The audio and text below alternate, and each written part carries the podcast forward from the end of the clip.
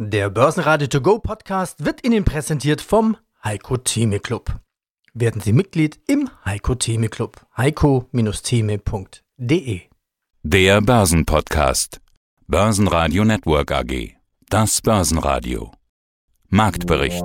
Im Studio Sebastian Leben und Peter Heinrich. Außerdem hören Sie Vermögensverwalter Uwe Eilers von der Frankfurter Vermögen zu einem Post-Pandemie-Szenario bei den Tech-Werten, zu den Q1-Zahlen von QBeyond CEO Jürgen Herrmann, zu den Jahreszahlen von Norates CFO André Speth, zu den Jahreszahlen der deutschen Grundstücksauktionen AG CEO Michael Plättner, zu den Halbjahreszahlen der All for One Group CFO Stefan Land und zu den Q1-Zahlen von FACC CEO Robert Machtlinger. Sie hören Ausschnitte aus Börsenradio-Interviews. Die ausführliche Version finden Sie auf börsenradio.de oder in der Börsenradio-App. Der DAX kommt wirklich sehr lahm aus der Woche. Schlusskurs 15.400 Punkte. Das ist genau gar keine Veränderung. Andere machen es besser. Der ATX in Wien steigt plus 1,4% auf 3.376 Punkte. An der Wall Street war sogar ein neuer Rekord drin. Erstmals in seiner Geschichte klettert der Dow Jones über die Marke von 35.000 Punkten.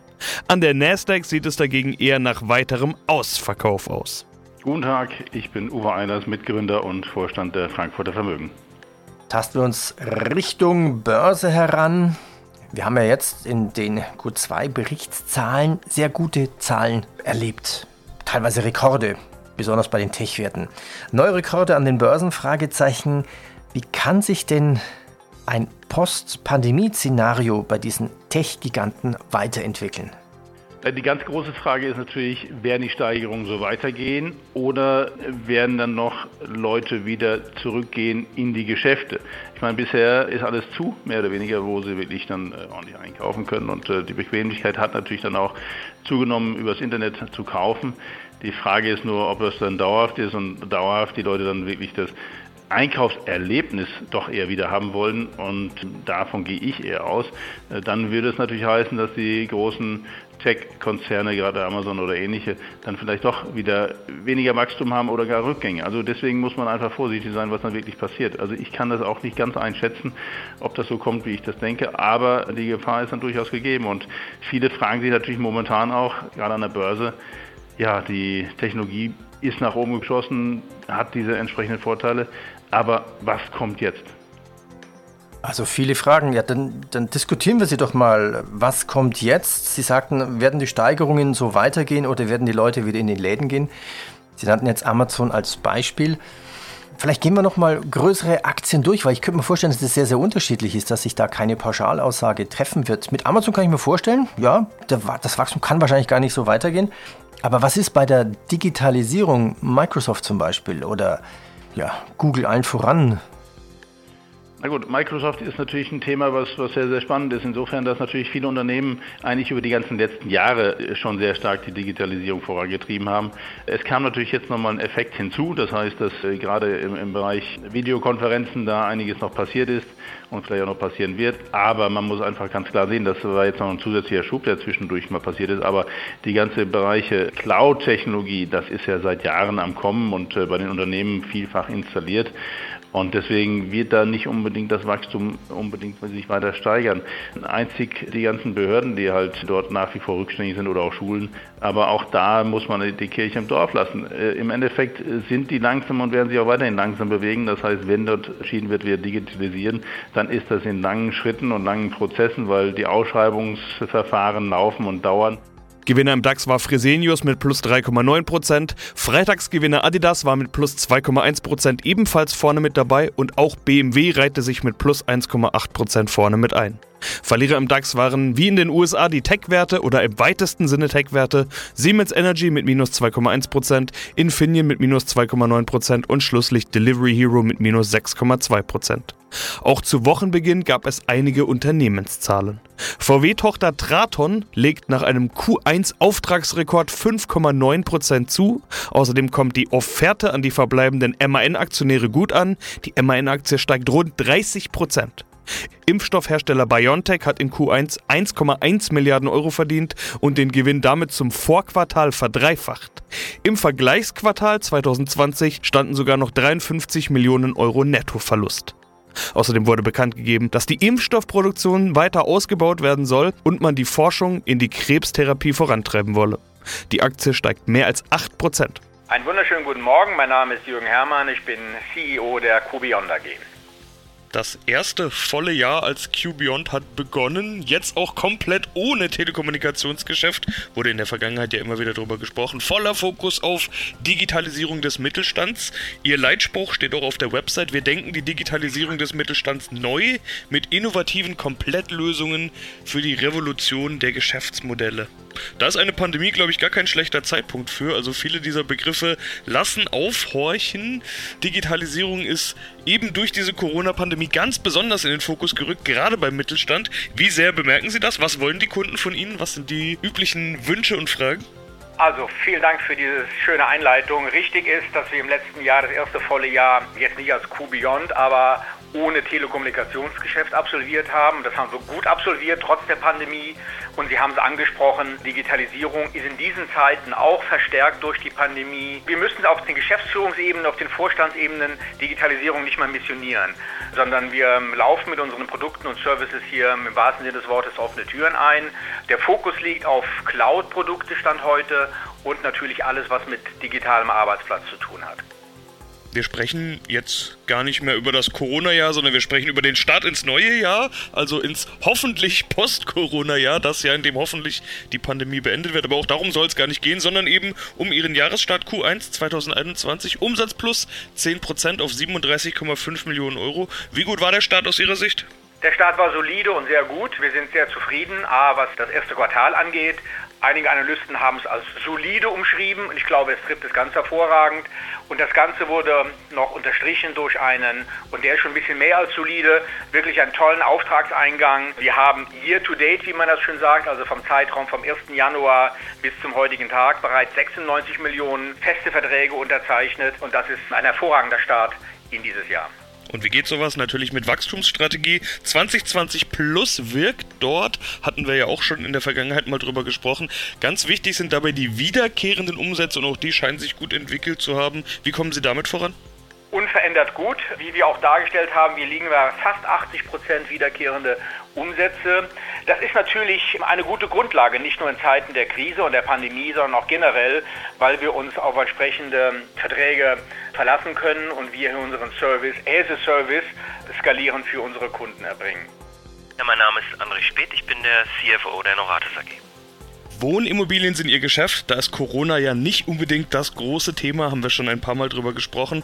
Stattdessen war ihre Devise für 2020 Wachstum und Zukauf und das haben sie auch in die Tat umgesetzt. Der Immobilienbestand konnte deutlich gesteigert werden, rund 50 Prozent plus 3632 Einheiten. Das ist schon deutlich, aber so war ja auch ihr Ziel. Etappenziel haben sie das im letzten Interview genannt. Was war das für ein Jahr für Sie? Also, wenn Sie zurückblicken auf 2020, wie würden Sie es nennen? Ja, es war schon ein Jahr mit vielen Veränderungen, in dem wir ja, die Weichenstellung für die Zukunft stellen konnten. Insbesondere angefangen hat das Ganze ja mit dem neuen Ankeraktionär März, den wir im März letzten Jahres äh, gewinnen konnten, der uns ja erst in die Lage versetzt hat, dann äh, die strategischen Themen, also sprich deutlich schnelleren Portfolioaufbau, das geht natürlich nur auch über reduzierte Verkäufe, dann am Ende umzusetzen. Den Weg haben wir dann letztes Jahr eingeschlagen. Von daher war es für uns schon ein besonderes Jahr, der die Noratis sozusagen auch stark verändert hat. Und es ist ja gar nicht alles in den Zahlen drin. Also ich hatte gesehen, es gab ja Zukäufe, die in diesen Zahlen jetzt noch gar nicht auftauchen. Was kommt da noch oben drauf? Genau, das ist die Differenz. Also wir hatten zum Jahresende exakt 3366 Einheiten. Also diese Differenz sind primär die Einheiten, die wir jetzt in Münster übernommen haben. Da war der Nutzen-Lastenübergang äh, März, sodass wir jetzt auch in den Zahlen aktuell die Mieten entsprechend auch aus diesem Portfolio haben bei uns. Wie schwierig ist es in so einem Umfeld, wie wir es aktuell haben, noch die Objekte zu finden, die sie suchen. Also sie suchen ja Immobilien, die sie aufwerten können. Sie suchen Immobilien, die veraltet sind, Leerstand haben. Sie schreiben von angespanntem Wohnklima und solchen Dingen, sind da opportunistisch unterwegs. Sie haben das schon mal im Interview erklärt. Sie haben verschiedene lokale Tochterfirmen, um auch vor Ort schnell das Richtige finden zu können. Wie sieht es denn aus? In diesem Markt gibt es da genügend Angebot? Gibt es da immer Angebot? Sicherlich, Angebot ist noch da. Wir haben hier jüngst jetzt erst gerade wieder ein weiteres Portfolio Gelsenkirchen erworben. Da wird jetzt Kürze die Pressemitteilung auch rausgehen. Also von daher, es gibt weiterhin Objekte, aber klar, der Einkauf ist definitiv gerade im jetzigen Umfeld äh, das Schwierigste. Das heißt, ich muss immer schauen, dass ich Immobilien finde, die, die sage ich mal, zum guten Preis erworben werden können und insbesondere, dass ja auch ein Teil unserer Strategie wichtig ist, dass die Immobilien in der Regel vom Beginn an ihre Betriebs- und Kapitalkosten decken. Und dadurch, dass die Preise natürlich insgesamt steigen, ist das äh, Volumen an verfügbaren Objekten natürlich etwas geringer bei steigenden Preisen, aber nichtsdestotrotz noch groß genug, sodass wir zuversichtlich sind, noch unsere Einkaufsziele in diesem Jahr zu erfüllen. Schönen guten Tag, mein Name ist Michael Plättner. Ich bin öffentlich bestellter und vereidigter Grundstücksauktionator und Vorstand der Deutsche Grundstücksauktionen AG. Das erste Quartal 2021 konnten Sie als Immobilienauktionshaus mit einem Objektumsatz von fast 38 Millionen Euro abschließen. Und auch das zweite Quartal scheint gut zu laufen, so war es auf der Münchner Kapitalmarktkonferenz zu hören. Ja, und es scheint auch so weiterzugehen. Sie nannten es keine Eintagsfliege, das Q1? Ja, also wir haben das vor allen Dingen bezogen auf das vorherige Geschäftsjahr. Das war ja unerwartet stark. Wir haben das beste Geschäftsjahr aller Zeiten erreicht und nun hätte man sich ja fragen können, geht das weiter oder war das eben geprägt durch eine Reihe von vielleicht einzelnen oder besonderen Verkaufsfällen? Die gab es auch im vergangenen Jahr, aber wie Sie schon gesagt haben, auch das erste Quartal dieses Jahres war im Grunde mit, mit anhaltender Kraft weiter vorausgegangen. Wir haben das beste erste Quartal aller Zeiten, also seitdem es die Firma gibt, äh, geschrieben und insgesamt das zweitbeste überhaupt. Und das war schon außergewöhnlich, weil am Jahresanfang es natürlich immer so ein bisschen schwierig ist, da reinzukommen. Nicht die ersten Tage des neuen Jahres. Da beschäftigen Leute sich mit allem Möglichen, aber vielleicht noch nicht mit der Idee, eine Immobilie zu verkaufen. Und dann ist aber häufig schon wieder unser Einlieferungsschluss für die Frühjahrsauktion, äh, der dann naht. Und das erste Quartal ist häufig ein bisschen schwieriger. Insofern waren wir da besonders erfreut drüber. Und auch das zweite Quartal, Sie sagten es bereits, geht in die gleiche Richtung. Da sind wir gerade dabei, heute unseren hm, Katalog hier zu korrigieren. Der ist ab übermorgen dann am Markt erhältlich. Und auch da kann ich sagen, das Einlieferungsvolumen aller unserer Häuser also alle unsere Auktionshäuser, die zu unserer Gruppe gehören, ist äh, signifikant über dem des Vorjahres. Ja, und die nächste Auktion, wenn ich das richtig im Kopf habe, ist der 17. und 18. Juni, also auch schon bald für Immobilienbesitzer, die sich dann vielleicht ein Objekt ja, raussuchen das ist möchten. Also genau, das ist Berlin, aber wir haben davor schon im Grunde äh, in drei Wochen, Ende Mai, Anfang Juni sind wir, geht, geht der Reigen in Sachsen los für das zweite Quartal. Dann folgen die Auktionen in Norddeutschland, in Westdeutschland, also in Köln und 17., 18. Juni, wie Sie sagen, das sind unsere Auktionen hier in Berlin, die schließen im Grunde dann die Sommerauktionen ab. Mein Name ist Stefan Land, ich bin der CFO der All for One Group SE. Jetzt gab es ja sechs Monatszahlen 2020 2021. Das ist bei Ihnen von Oktober bis März. Das EBIT liegt bei 10 Millionen Euro plus 16 Prozent, das Periodenergebnis bei 7 Millionen Euro plus 17 Prozent und das Ergebnis als Aktie runtergebrochen 1,39 Euro plus 17 Prozent. Oktober bis März, also ist ja quasi der Pandemie-Winter-Lockdown. Jetzt haben wir Mai. Die Impfungen gehen voran, die Hoffnung auf Normalität nimmt zu. Nimmt dann auch die Hoffnung auf mehr Projekte im Sommer zu? Ja, auf jeden Fall. Wir spüren das die letzten drei, vier Wochen auch bereits, dass die Kunden wieder entscheidungsfreudiger werden, weil sie selbst wissen, wie ihre Zukunft aussieht. Also der, es wird nach vorne stabiler im Markt. Und bei vielen Bereichen, insbesondere auch im Maschinenbau, äh, steigen ja auch die, die Absatzzahlen. Und von daher gehen wir davon aus, dass jetzt auch in den nächsten Monaten die Entscheidungsfreude zunimmt und auch größere Projekte wieder entschieden werden. Und dann kann ich mir durchaus vorstellen, wenn die Pandemie tatsächlich jetzt überwunden ist und wir keinen Rückfall bekommen im, im nächsten Winter auf irgendeine Art und Weise, dass wir dann auch ähm, aufsteigende, klare aufsteigende Tendenzen sehen werden, insbesondere auch bei uns im Geschäft. In Ihrer Präsentation schreiben Sie von Post-Pandemic-Ausblick. Also kann man ja vermutlich hoffen für ein Ende der Pandemie. Wie sieht denn Ihr Ausblick jetzt aus? Ja, wir gehen, äh, die SAP hat ja ihren Kunden gesagt, dass sie zur Verfügung steht mit der Wartung für das, für das bisherige ECC-System, also das ERP-System bis 2027. Danach wird es dann schwieriger für die Kunden oder zumindest aufwendiger, sodass natürlich alle Kunden versuchen werden, in den nächsten Jahren auf diese neue S4 äh, HANA-Plattform zu kommen, was auch Sinn macht. Ähm, da muss ein Motor, neuer Motor rein, dass sie auf dem Motor auch nachher ihre Digitalität weiterbauen können als Unternehmen. Deswegen gehen wir davon aus, dass wir dann auch in 2022, so wenn die Pandemie ähm, mit, mit sehr, sehr vielen Migrationsprojekten konfrontiert sind. Und hier wollen wir unbedingt natürlich ein großer Player werden in der Migration. Haben wir gerade den Pinnacle Award auch äh, erhalten. Wir sind dabei, mit der SNP, unserem Partner, auch zu vereinbaren, dass wir deren Tochtergesellschaft in Polen übernehmen. Das wird dann unsere Digitalisierungsplattform für das Thema S4HANA. Äh, dort haben wir dann die Ressourcen und ähm, die Erfahrung, um die Kunden auch möglichst automatisiert in die neue Welt zu bringen und natürlich auch möglichst effizient und schnell. Guten Tag, mein Name ist Robert Machtling, ich bin der Vorstandsvorsitzende der FACT AG in Österreich.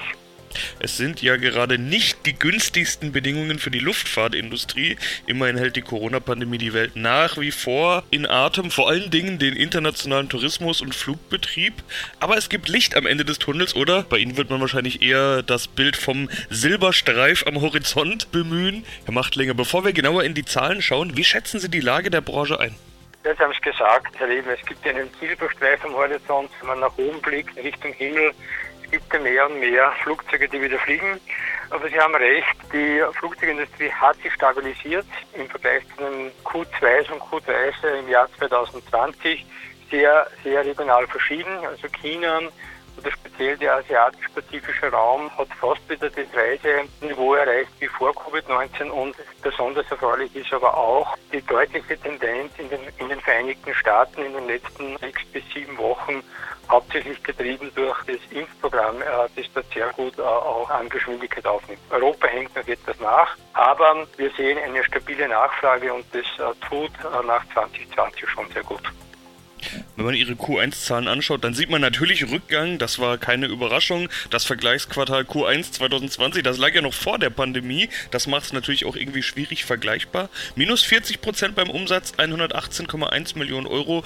Jetzt will ich an der Stelle für die, die Sie vielleicht nicht sofort einordnen können, sagen, Sie sind kein Reiseanbieter und auch keine Airline. Wenn wir von der Luftfahrtbranche sprechen, dann aus einem anderen Grund, nämlich Sie sind Zulieferer.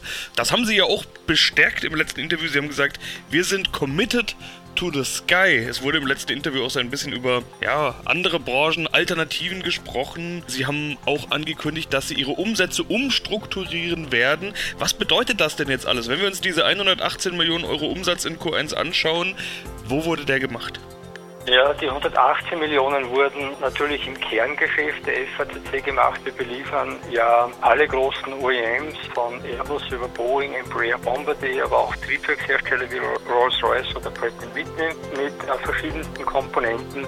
Und der Umsatz wurde über alle Flugzeugplattformen hinweg relativ im gleichen Verhältnis wie vor der Krise gemacht. Wobei innerhalb der FACC die A320-Familie die stärkste Plattform ist mit diesem Flugzeugtyp. Über über alle Fertigungsbereiche oder Produktbereiche, die wir abdecken, machen wir hier ca. 30 Prozent des Umsatzes.